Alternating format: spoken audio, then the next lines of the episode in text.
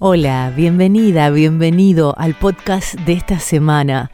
Este 23 de mayo empiezan las elecciones parlamentarias de la Unión Europea. Son 28 los estados que votan incluyendo el Reino Unido. Sí, sí. A todo esto, mira, Teresa May obtuvo este miércoles un absoluto rechazo de todos los partidos a su propuesta de Brexit en la Cámara de los Comunes. Piden que renuncie, piden su renuncia inmediata. Había dicho que en junio iba a renunciar, así que ya le quedan pocos días. Estados Unidos postergó por tres meses las sanciones al gigante chino de telecomunicaciones, a Huawei y la economía de Brasil, que este año va a crecer menos de lo que se había previsto, un 1,4%. Bueno, estas cosas y muchas cosas más en el mundo del revés. El mundo del revés es un podcast del mundo, lo hacemos desde Rosario, provincia de Santa Fe, Argentina. Yo soy Natalia. En estos momentos está haciendo mucho, mucho frío en Rosario, ¿eh? Donde vos estás, ¿cómo está el clima? ¿Cómo estás vos? Escribinos que estamos en redes sociales. Buscame en Instagram como Nati Petinari. Comenzamos, esto es el mundo del revés. Welcome. Bienvenidos al mundo del revés. Es mejor tratar de entender al mundo que tratar de darlo vuelta. Con Natalia Petinari.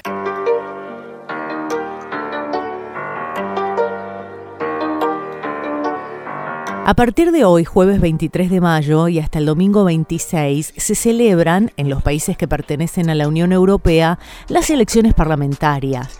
Los ciudadanos de 28 países elegirán a 751 diputados. Son elecciones que se dan cada cinco años. Fíjate que el Parlamento es la única institución europea elegida por sufragio universal y por lo tanto ellos son los únicos representantes directos de los ciudadanos europeos dentro de la comunidad europea. Reino Unido vota, vota, no se sabe si por última vez, pero vota. Se había acordado que la Eurocámara iba a pasar de sus 751 escaños actuales a 705 y que parte de los 73 escaños que le corresponden a Reino Unido van a quedar vacantes, algunos se van a repartir entre los 27 países restantes, pero por ahora este acuerdo se ha deshecho, al menos temporalmente, porque Reino Unido todavía no ha materializado el Brexit, así que Reino Unido vota. Son más de 500 millones los ciudadanos que están llamados a las urnas. Escuché decir que son elecciones como de segundo orden, porque los europeos consideran que el resultado no tiene una influencia directa sobre sus vidas, aunque sí, aunque sí. Y como los ciudadanos se interesan poco, entonces los partidos invierten pocos recursos en, estas elecciones y también los medios de comunicación que les prestan poca atención y como consecuencia la participación electoral tiende a ser bastante baja. Los primeros países en abrir las urnas este 23 son Holanda y Reino Unido. El 24 lo hará Irlanda, Letonia y Malta. Y finalmente el domingo 26 la votación la van a llevar a cabo la mayoría de los Estados miembros. Italia cerrará la jornada electoral a las 10 de la noche del domingo, justo cuando se empiecen a difundir los primeros resultados en otras naciones. A ver, para entender un poco la cuestión, el Parlamento Europeo es el único organismo de la Unión Europea elegido por voto popular. Una vez conformado, este elige al presidente de la Comisión Europea, que es el órgano ejecutivo de la Unión. Hoy el presidente es Jean-Claude Juncker, un político luxemburgués, miembro del Partido Popular Social Cristiano. Esta es la novena vez que se vota a los diputados en la Unión Europea y la votación nunca había causado tanta expectación como en este 2019. ¿Por qué? Mira, hay tanto, tanto de qué hablar que no me va a alcanzar esta media hora. Pero a ver, en resumidas cuentas, porque tenemos la crisis del Brexit que le dio un golpe muy duro a la Unión Europea. Después parecía que las victorias de Macron el año pasado y Angela Merkel, que ya va por el cuarto mandato y dijo que iba a ser el último, pusieron freno a la tendencia hostil que había a la Unión Europea porque estos dos mandatarios, Macron y Merkel, son muy europeístas. Pero justo cuando todo parecía estabilizarse, viene Italia. Viene Italia que como un balde de agua fría elige al gobierno populista integrado por el Movimiento Cinco Estrellas y la Liga del Norte totalmente anti-inmigración, de hecho en eso basaron sus campañas, y totalmente anti-europeos. Em, en Alemania, la Alternative for Deutschland, que es un partido de extrema derecha, se ha convertido en la principal fuerza de la oposición. Angela Merkel, la política más importante en Europa en la última década, hoy parece más frágil que nunca. Algo parecido con Macron y Marine Le Pen es lo que ocurrió en Francia en las últimas elecciones, que después, bueno, al final se fueron separando un poco los resultados, pero al principio la competencia era muy grande entre ambos mandatarios. En algún momento se empezó a creer que Marine Le Pen podía llegar a ganar. En Austria la extrema derecha está en el poder. En Suecia el partido ultra los demócratas suecos avanza posiciones en el tablero político después de las últimas elecciones. Europa vive una crisis en muchos sentidos y lo más probable es que se use el voto como una protesta a esta crisis, al crecimiento de las desigualdades para amplios sectores sociales. Es esta una elección y un momento donde los grupos soberanistas, es decir, los movimientos nacionalistas de extrema derecha, están capitalizando todo el descontento que tiene la clase media que se siente a la deriva. El Parlamento Europeo funciona como un Parlamento nacional, es decir, los diputados después de ser elegidos normalmente se unen a un grupo que comparte su misma ideología política y se posicionan en algún punto del eje derecha-izquierda. Y también, como pasa en un Parlamento Nacional, hay diputados que prefieren no unirse a un grupo político determinado o no pudiéndolo hacer permanecen en el grupo de los no inscriptos. Hoy son siete u ocho los grupos actuales en el Parlamento Europeo. Los Estados miembros difieren en la manera de nombrar a los candidatos. Hay países que prefieren elegir un candidato o, o elegirlos en lista abierta o proponerlos en lista abierta como Bélgica, Bulgaria, Dinamarca, Países Bajos, o hay otros que permiten votar a varios partidos. Votás al partido. Alemania, España, Francia, Portugal, este, son algunos de los países que tienen esta metodología. A ver, los temas claves en esta elección, ¿cuáles son? ¿Qué se decide a la hora de votar? Bueno, está la cuestión del medio ambiente. Se busca terminar con los combustibles fósiles pero no penalizar a las clases populares. Fíjate lo que pasó con las manifestaciones, que pasa el día de hoy, pues siguen manifestando los chalecos amarillos en Francia. Este, es la mayor crisis con la que se tuvo que enfrentar Macron y es la otra cara de la moneda de las medidas para combatir el cambio climático. El detonante del malestar en Francia fue que subió la tasa del diésel para incrementar la recaudación que está destinada a la transición ecológica y así desincentivar el uso de fuentes de energía contaminantes. Ese es un tema, medio ambiente.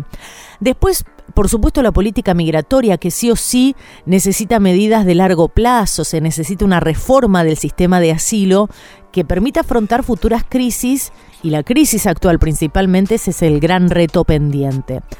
Otro de los temas es defensa. Europa apunta hacia un ejército común, a pesar de las reticencias principalmente de Donald Trump, que está indignado, lo ha dicho en su último viaje a Europa con la cifra de los gastos de los países miembros de la OTAN, porque prácticamente este, Estados Unidos solamente está poniendo la plata, es el principal pagador de la fiesta. El, resto de, de, los países europeos no pagan lo que habían prometido en el apartado militar del Tratado de la OTAN. Trump tiene razón, así que este es uno de los temas. La defensa de Europa es un proyecto aplazado durante 70 años, pero se está buscando autonomía en este tema. Después, la gran reforma del euro, hay socios de la moneda única que todavía tienen que completar la arquitectura fiscal y financiera para lidiar con futuras crisis. Eh, otro de los temas que, miras, nadie quiere tocar este, y que se mira de reojo es la ampliación de los Balcanes. Ya pasaron dos décadas después de la guerra de Yugoslavia. La mayor parte de la región tiene un precario equilibrio político, económico, social. Y bueno, está pendiente este posible ingreso a la Unión Europea que puede tardar muchos años en llegar. Como está la cosa, yo diría que por ahora no. Pero es otro de los temas a tratar. Da la sensación que en Europa se está marcando el fin de la hegemonía que, se vino construyendo por décadas desde la posguerra fría, por la socialdemocracia, por los partidos democristianos. Se está debilitando fuertemente, está creciendo la polarización, cada vez más con un discurso que llama a la centralidad de los estados nacionales primero, un discurso antieuropeo, antiinmigrante. Y lo más loco de todo esto es que la Unión Europea sigue siendo en muchos sentidos el mejor lugar del mundo para vivir, en términos de prosperidad, pero también de, de, de, estado de bienestar, pero también de cultura, de seguridad, en el acceso a servicios. lo que más duele es que da la sensación de que las nuevas generaciones de Europa, este, un continente que pasó dos guerras mundiales, pasó el fascismo, el holocausto y un sinfín de penurias, parece que perdieron la memoria. Las generaciones que experimentaron la guerra empezaron a desaparecer y también empezó a desaparecer la memoria porque este auge de extrema derecha no puede explicarse simplemente por factores económicos y sociales.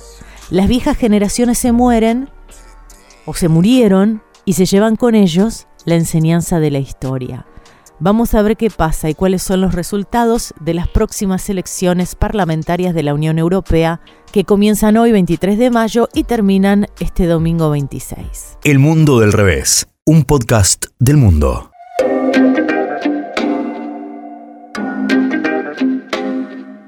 Efemérides, cosas importantes que pasaron en el mundo en una semana como esta. Un 18 de mayo de 1920 nace Karol Wojtyla, o Juan Pablo II, ¿no? Nace en, en Wadowice, en Polonia. Murió un 2 de abril del 2005. Fue el Papa 264 de la Iglesia Católica, soberano de la Ciudad del Vaticano, desde el 16 de octubre de 1978 hasta que murió en el 2005. Fue canonizado en el 2014 durante el pontificado del Papa Francisco. Em, Juan Pablo II fue obispo auxiliar, arzobispo de Cracovia y después el primer papa polaco de la historia y el primero no italiano desde 1523. Su pontificado duró casi 27 años. Fue el tercero más largo de la historia de la Iglesia Católica después del de San Pedro y el de Pío IX. Juan Pablo II es recordado especialmente por ser uno de los principales símbolos del anticomunismo y por su lucha contra la expansión del marxismo por lugares como Iberoamérica, donde combatió enérgicamente el movimiento conocido como Teología de la Liberación con la ayuda de quien fue su mano derecha, y luego su sucesor Joseph Ratzinger. Jugó asimismo un papel decisivo para poner fin al comunismo en su Polonia natal y finalmente en toda Europa, así como para la mejora significativa de las relaciones entre la Iglesia Católica con el judaísmo, con el Islam, con la Iglesia Ortodoxa Oriental y la Comunión Anglicana. El 19 de mayo de 1895 muere el cubano José Martí, el creador del Partido Revolucionario Cubano y organización de la Guerra del 95, o lo que se llamó Guerra Necesaria, ¿eh? llamada así la Guerra de Independencia de Cuba. El 19 de mayo de 1935 muere Lorenz de Arabia. Nacido en Gales en 1888, fue un arqueólogo, escritor, oficial del ejército británico durante la Primera Guerra Mundial, en la que desempeñó un notable papel como enlace durante la rebelión árabe contra el Imperio Otomano su libro autobiográfico Los siete pilares de la sabiduría y la repercusión del relato sensacionalista de Lowell Thomas que promocionaron su fama internacional como Lorenz de Arabia, sobrenombre que dio título a la película de 1962 que llegaría a sustituir a la persona por el personaje. Fíjate qué interesante. Robert Graves describió a, Lorenz de Arabia como una personalidad de una complejidad exasperante. La recomendación de esta semana te lo adelanto, obvio tiene que ver con Lorenz de Arabia. El 20 de mayo de 1506 moría Cristóbal Colón. El 20 de mayo de 1912 Estados Unidos se retira de Cuba y se proclama la República. 21 de mayo de 1998 Juan Pablo II logra el papado más largo del siglo, 20 años por entonces, ¿no? 23 de mayo de 1949 nace Alan García, presidente de Perú por dos mandatos no consecutivos entre 1985 y 1990 y después desde 2006 a 2011 y bueno, falleció hace poco porque se suicidó el 17 de abril de este año cuando se disparó en la cabeza en el momento en que la policía este, se preparaba para arrestarlo preliminarmente por asuntos relacionados con el caso Odebrecht.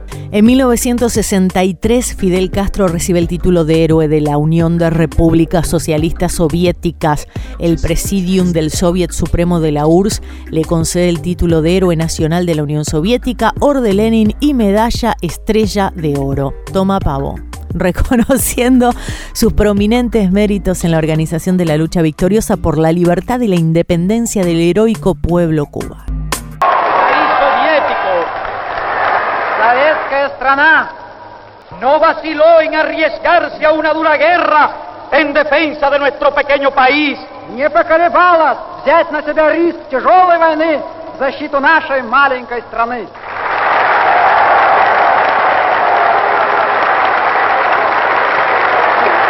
La historia no conoce un ejemplo igual de solidaridad. История не знает подобных примеров солидарности. Eso es el internacionalismo. Это и есть интернационализм. Eso es el comunismo. Это и есть коммунизм. Bolshoi spasiba sovietskie bratia. ¡Viva el comunismo! Да здравствует коммунизм! ¡Patria o muerte! Родина или смерть! Мы победим! Bueno, estas fueron las efemérides. ¿eh? Mira cuántas cosas importantes pasaron en una semana de mayo como esta. El mundo del revés. Con Natalia Petinari. Estas son las cinco noticias internacionales más importantes de esta semana. La economía de Brasil crecerá este año menos de lo previsto, un 1,4%. La Organización para la Cooperación y el Desarrollo señaló que los problemas políticos del gobierno de Jair Bolsonaro afectan la credibilidad y la recuperación de la economía, que crecerá un 1,4%, un 0,5% menos que la proyección de marzo. El informe dice que la fragmentación política de Brasil y la relación a veces difícil de las diferentes salas del gobierno complican un consenso para la aprobación de reformas claves. La deuda pública bruta de Brasil se mantiene en el 77% del Producto Interno Bruto y el déficit primario en el 1,5%, lo que exige una reducción drástica del gasto para mantener los objetivos adquiridos. Desde febrero, el gobierno de Bolsonaro logró pocos avances en el proyecto de reforma previsional eh, elaborado por el ministro de Economía Paulo Guedes, que la semana pasada volvió a instar a los parlamentarios para que voten la norma. El informe divulgado por la OCDE mencionó que hay una baja confianza en la economía brasileña, que es la más importante de América Latina rechazaron la propuesta de Theresa May sobre el Brexit. La primer ministra británica obtuvo este miércoles un absoluto rechazo de todos los partidos a su propuesta de Brexit en la Cámara de los Comunes y piden su inmediata renuncia. Fue un día antes de las elecciones europeas en Gran Bretaña que han implosionado a los Tories y fortalecido al partido del Brexit. La Premier presentó su plan reciclado de divorcio ¿eh? de 10 puntos que incluye una unión aduanera temporaria, iguales derechos para los trabajadores británicos que los europeos y la posibilidad de un segundo referéndum en la que probablemente fue una de sus últimas presentaciones en la Cámara de los Comunes, Theresa May dijo que nosotros necesitamos ver terminar el Brexit. En tanto, justo el mismo miércoles se conoció la inminente quiebra de la serie British Steel, es un grupo siderúrgico privado con graves problemas de liquidez, amenazando 25.000 puestos de trabajo entre empleos directos e indirectos. Estados Unidos posterga por tres meses las sanciones a Huawei, el gigante chino de telecomunicaciones. Lo decidió la Casa Blanca este lunes cuando anunció que había decidido postergar hasta mediados de agosto las sanciones que impuso la semana pasada la compañía. El domingo se supo, gracias a una información de la agencia Reuters, que Google había decidido dejar de vender componentes y programas de software a Huawei, la segunda fabricante global de smartphones detrás de la coreana Samsung. Este lunes la agencia Bloomberg indicó que al corte de suministros de Google le siguen los de otras tecnologías estadounidenses como Intel, que fabrica los microprocesadores, Qualcomm, Silicon y Broadcom con lo que la presión sobre el conglomerado chino no deja de crecer, lo que introduce un escenario de imprevisibles consecuencias. En tanto, para el fundador de Huawei, Estados Unidos subestima la fuerza de su empresa, además aseguró que tienen reservas de chips suficientes para seguir funcionando y no quedar aislada del mundo, y adelantó que discutirán con Google para encontrar una respuesta. España, de la cárcel al Parlamento y de nuevo a la cárcel. En medio de una gran expectativa mediática y política, cinco dirigentes catalanes que son juzgados por el intento independentista de 2017 se acreditaron este lunes como miembros del Parlamento español tras ser elegidos en los comicios del 28 de abril pasado, cuatro diputados y un senador. Sin embargo, a continuación tuvieron que regresar a la cárcel porque cumplen prisión preventiva desde hace más de un año y medio. Cuatro de los procesados Oriol Junqueras, Jordi Sánchez, Josep Rull y Jordi Turul recogieron las credenciales de diputados del Congreso, Junqueras por el Partido Republicano de Izquierda por el ERC y Sánchez, Rull y Turul por el también de izquierda Juntos por Cataluña. El quinto fue para Raúl Romeva de la Esquerra Republicana de Cataluña, quien se acreditó como senador, un proceso que requirió apenas siete minutos, por los que pasó media hora nada más en la sede del Senado, mientras que sus compañeros estuvieron una hora en el Congreso. Desde febrero pasado, el Tribunal Supremo Español está juzgando a 12 líderes secesionistas, incluidos estos cinco citados por el proceso inconstitucional para la independencia unilateral de la región de Cataluña, organizado por las autoridades catalanas en septiembre y octubre de 2017. Austria. Se rompe el gobierno entre la derecha y los ultranacionalistas. El país se encuentra en crisis tras una vertiginosa sucesión de acontecimientos que incluyen un video con cámara oculta, un escándalo de corrupción, elecciones anticipadas y la ruptura de la alianza de gobierno. Este lunes se sumó este nuevo capítulo con el abandono de los ultras de la coalición con el OBP. Hace 17 meses los dos partidos prometieron un nuevo estilo de hacer política, alejados de los conflictos internos que durante años este, lastraron las sucesivas grandes coaliciones de conservadores y socialdemócratas en Austria, pero no se pudo. Los cinco ministros del ultraderechista FPO anunciaron su salida de la coalición con el OBP en protesta por la destitución del responsable del interior, el controvertido Herbert Kilk, del ala más derechista del partido, la lucha contra la inmigración fue uno de los pilares esenciales de las elecciones de 2017, pero no había logrado romper hasta ahora ni con las declaraciones xenófobas y antisemitas de varios dirigentes del FPO, ni los vínculos del partido o sus miembros con grupos supremacistas blancos o neonazis. El mundo del revés. En 1935, un 19 de mayo, muere en Inglaterra en un accidente de moto Tomás Edward Lawrence.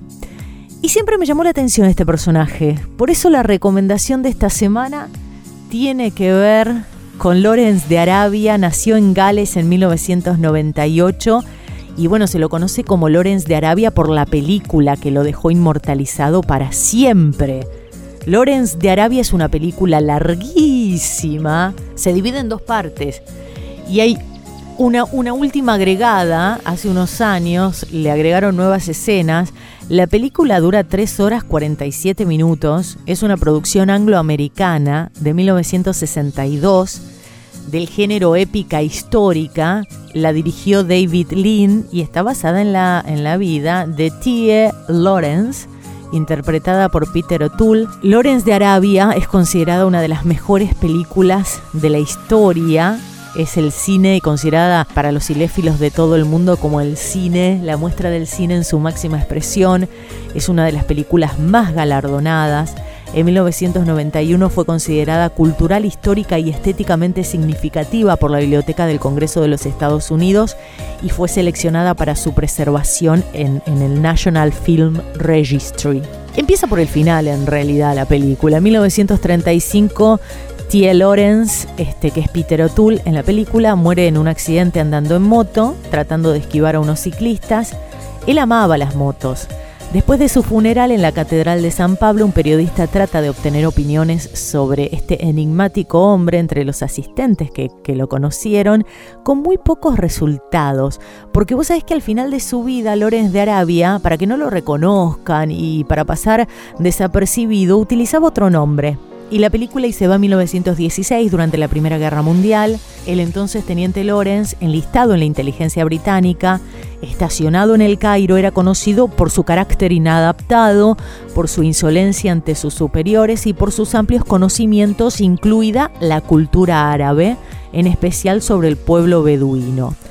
Es enviado en misión de exploración diplomática para contactar con el príncipe Faisal, que se encontraba en guerra con el Imperio Otomano, que ocupaba sus tierras, entonces aliado del imperio alemán además. ¿Por qué o cómo Lorenz llega hasta acá? Bueno, acá la historia. ¿eh?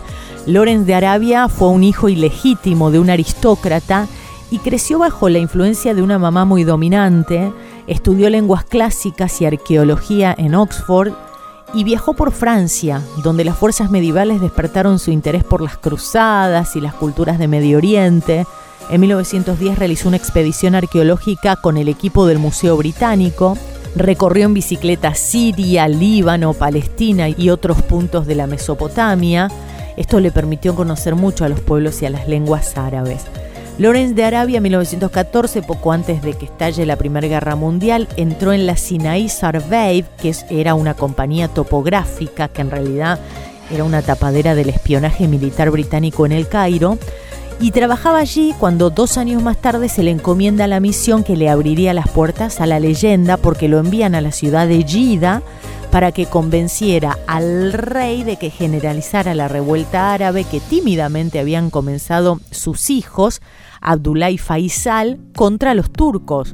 Y de entrada hubo una simpatía enorme entre Lorenz de Arabia y el emir Faisal, el futuro monarca Faisal I de Irak, que fue decisiva para el éxito de su cometido, el cual implicó la ardua tarea de coordinar a las ariscas tribus beduinas. Ascendido a coronel entonces, participó de operaciones militares árabes durante las cuales resultó varias veces herido, fue apresado, incluso torturado y un montón de cosas feas más. Lorenz transmitió a los árabes la idea de la unidad nacional. Finalmente, Lorenz y los árabes mantuvieron las acciones de apoyo del flanco derecho del ejército en Palestina, hasta que en 1918 logran entrar a Damasco con, un general británico. Y poco después, fíjate que, que Lorenz comprobó que su idea de crear una federación árabe ligada al Reino Unido había quedado en la nada dos años antes, él se entera dos años después, porque hubo un tratado, el Tratado Sykes-Picot, por el cual Gran Bretaña le cedía a Francia el mandato sobre Siria, reparto que se confirma después en el Tratado de Paz de Versalles de 1919. Muy decepcionado, en 1921 Lorenz acepta un cargo en la oficina de colonias y es consejero de Winston Churchill, que lo asesoró en los asuntos árabes, que lo acompañó a Egipto y Palestina, es más. En este cometido medió entre árabes y judíos y al mismo tiempo contribuyó a consolidar políticamente a Abdullah I de Jordania, hermano de su amigo Faisal, como rey de Transjordania. Poco más tarde decidió retirarse y rechazó las condecoraciones que quiso concederle Jorge V de Inglaterra para pasar desapercibido y eligió otro nombre, Thomas Shaw pasó a llamarse. Sus vivencias en el desierto las plasmó en el libro Los siete pilares de la sabiduría, un libro de 1926. Póstumamente se editó La Mina, La Mina, otro libro y una recopilación también de sus cartas. El 19 de mayo de 1935, Lorenz de Arabia falleció en un accidente en motocicleta cuando intentaba esquivar a dos ciclistas. Solo Churchill y unas pocas personas más, aparte de sus parientes más próximos, supieron que Thomas Joe, que había muerto en el hospital militar de Wall, era el legendario Lorenz de Arabia. Em, la imagen de héroe del imperio y de Lorenz de Arabia se conservó sin fisuras muchos, muchos años después de su muerte. Fue guardada celosamente en lo que se llamó Lorenz Lobby. Sin embargo, la historia se hizo leyenda y la persona de Lorenz se difuminó y olvidó hasta, hasta que en 1955 el escritor Richard Aldington publicó una biografía sobre Lorenz en la que demolía la leyenda piadosa y tachaba al liberador de Damasco de mentiroso, compulsivo, desequilibrado, ambicioso, e iniciaba así un debate en torno a esta leyenda nacional.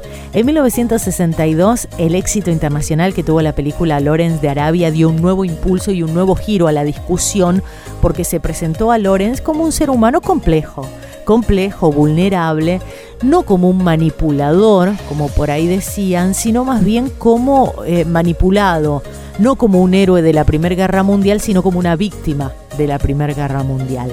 Y finalmente es esta la interpretación afianzada y profundizada por las publicaciones posteriores de documentos reservados en archivos oficiales y estas cartas desconocidas que finalmente se han conocido y se ha impuesto esta imagen ¿no? de Lorenz de Arabia más bien como un ser humano ¿eh? y como no como un héroe legendario. Esta es la recomendación entonces de esta semana. Tómate tu tiempo, casi cuatro horas dura la película Lorenz de Arabia, pero yo creo que merece eh, una oportunidad porque es considerada una de las joyas más importantes del cine mundial. El mundo del revés, un podcast del mundo.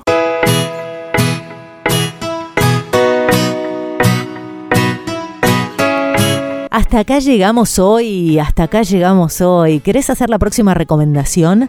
Mándame un mensaje de audio, ¿eh? si es posible de audio, a mi Instagram, Nati Petinari, Nati con I latina, Petinari con doble T, o búscame en Facebook como Natalia Petinari. Gracias por llegar hasta el final, que te acompañen días de sol. Chau. Esto fue El Mundo del Revés. Es mejor tratar de entender el mundo que tratar de darlo vuelta. Hasta la próxima.